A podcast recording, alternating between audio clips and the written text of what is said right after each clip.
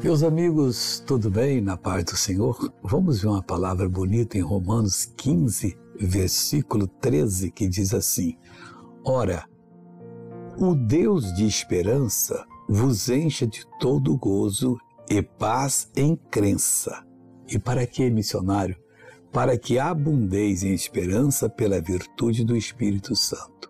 Então, o que, que Deus está falando conosco? Que Ele quer encher a cada um de nós de todo gozo, prazer e de paz em crença, crendo. E para quê? Para que nós abundemos em esperança pela virtude do Espírito Santo.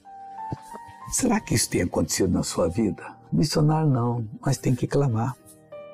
Como crerão se não há quem pregue? Estou pregando agora, estou lhe mostrando.